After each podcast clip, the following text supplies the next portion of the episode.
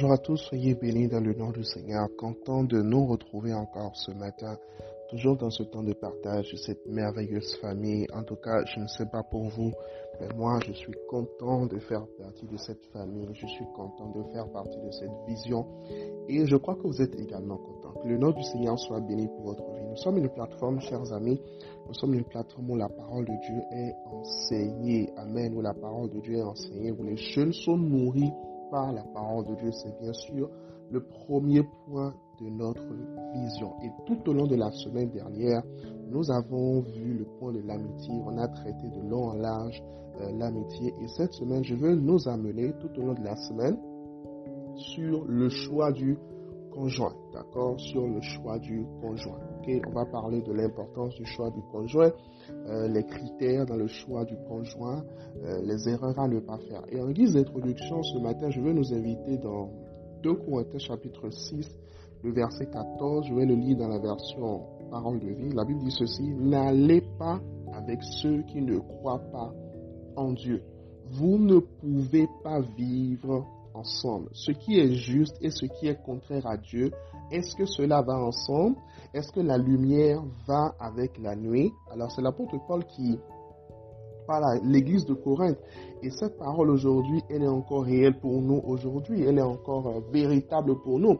Malheureusement, beaucoup de personnes n'ont pas encore compris dans leur vie que en tant que chrétien, en tant que personne née de nouveau, ils ne peuvent pas sortir, ils ne peuvent pas marcher avec un païen, ils ne peuvent pas marcher avec quelqu'un qui n'a pas reçu le Seigneur Jésus-Christ comme son Seigneur et son Sauveur personnel. Bien aimés frères, bien aimés sœurs, avant même de parler de choix de conjoint, tout au long de la semaine, hein, tout au long des audios euh, qui vont se succéder dans la semaine, il est important déjà d'établir ce préalable. En tant que chrétien, tu ne peux pas sortir avec un païen. Ça, il faut que tu mettes ça déjà dans ta tête aujourd'hui. Il faut qu'on parte en fait sur cette base. En tant que chrétien, en tant que chrétienne, tu ne peux pas te mettre en couple avec un païen. Parce que tu vois, nous, en tant que chrétiens, nous ne nous mettons pas en couple simplement pour le plaisir de nous mettre en couple. Non, en tant que chrétien, lorsqu'on se met en couple, c'est pour penser mariage. C'est pour penser mariage. Justement, et si cette personne-là, elle n'a pas donné sa vie au Seigneur,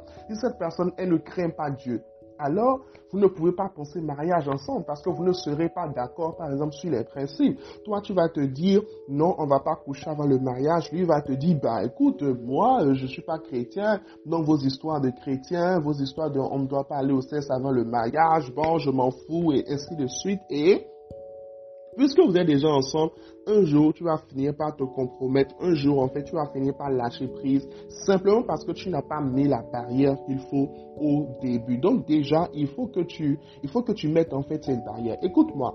Il est écrit dans Luc chapitre 1er, verset 27. La Bible dit, euh, il l'envoie chez une jeune fille promise en mariage à un homme appelé Joseph. Joseph a pour ancêtre le roi David et le nom de la jeune fille est Marie. Tu vois, si tu as une fille en fait comme Marie, d'accord? C'est vrai, aujourd'hui, voilà, Jésus est déjà venu sur la terre, Jésus ne va plus revenir, donc on ne va plus dire euh, que voilà, une fille va être revêtu du Saint-Esprit, il va mettre Jésus au monde. Non, non. Jésus est venu une fois pour de bon.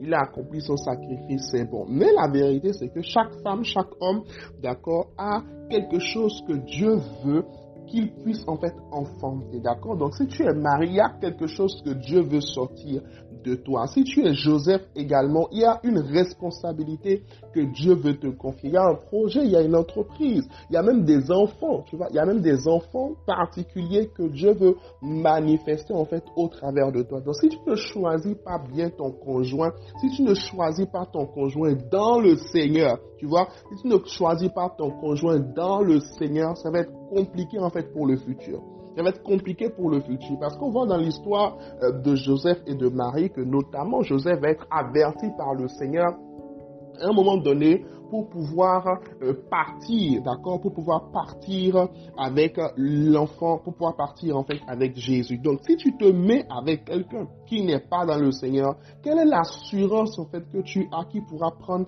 les bonnes décisions quand il s'agira de bonnes décisions? Il ne pourra pas prendre de bonnes décisions tout simplement parce qu'il n'est pas soumis en fait au Seigneur. Et quand il n'est pas soumis au Seigneur, votre couple est en danger parce que la Bible dit soumettez-vous au Seigneur, résistez au diable. Celui qui n'est pas soumis au Seigneur, d'accord, il ne peut pas résister au diable. Donc lorsque vous vous mettez en fait avec quelqu'un qui n'est pas soumis au Seigneur, qui n'est pas dans le Seigneur, vous ne pourrez pas résister aux assauts du diable lorsque l'ennemi viendra attaquer en fait votre foyer, lorsque l'ennemi viendra attaquer en fait votre, votre couple, attaquer vos enfants demain, ainsi de suite. Donc, bien aimé, tu ne peux pas et tu ne dois pas faire cette erreur de te mettre avec quelqu'un qui n'est pas dans le Seigneur. Déjà, élimine ça, quelle que soit sa beauté, quel que soit le fait qu'il soit sexy, ait des abdos, quel que soit le fait qu'elle soit belle, ainsi de suite. Non, non, non, non.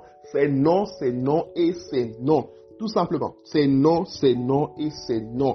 Le mariage n'est d'ailleurs pas une croisade d'évangélisation également pour que tu dises, ah, on va se mettre ensemble après, euh, il va, il va se convertir. Non, non, non, non, ce n'est pas de ça qu'il s'agit. Il faut que tu te mettes en fait avec quelqu'un qui est dans le Seigneur. Rappelez-vous de la série dans laquelle nous sommes actuellement dans Exode chapitre 2. La Bible dit en fait qu'un homme de la maison de Lévi s'est mis, euh, a pris pour femme une femme de la maison de Lévi. Nous devons en fait marier des personnes qui sont dans le Seigneur, qui sont dans la même alliance que nous, qui sont dans la même tribu que nous, qui appartiennent au royaume des cieux afin que la bénédiction de Dieu, la grâce de Dieu demeure sur notre couple. Cette semaine une semaine bénie. Amen. Écris avec moi.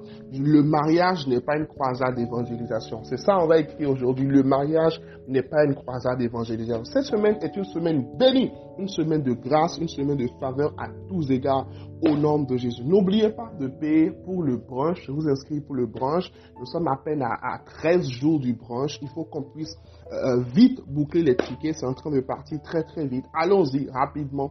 Paye pour ton brunch, paye le ticket, invite quelqu'un et que Dieu vous bénisse. La grâce et la faveur de Dieu vous accompagnent. Vous êtes bénis, favorisés à tous égards. Aucun accident, aucun incident, aucune maladie ne vous touchera cette semaine au nom de Jésus. Amen.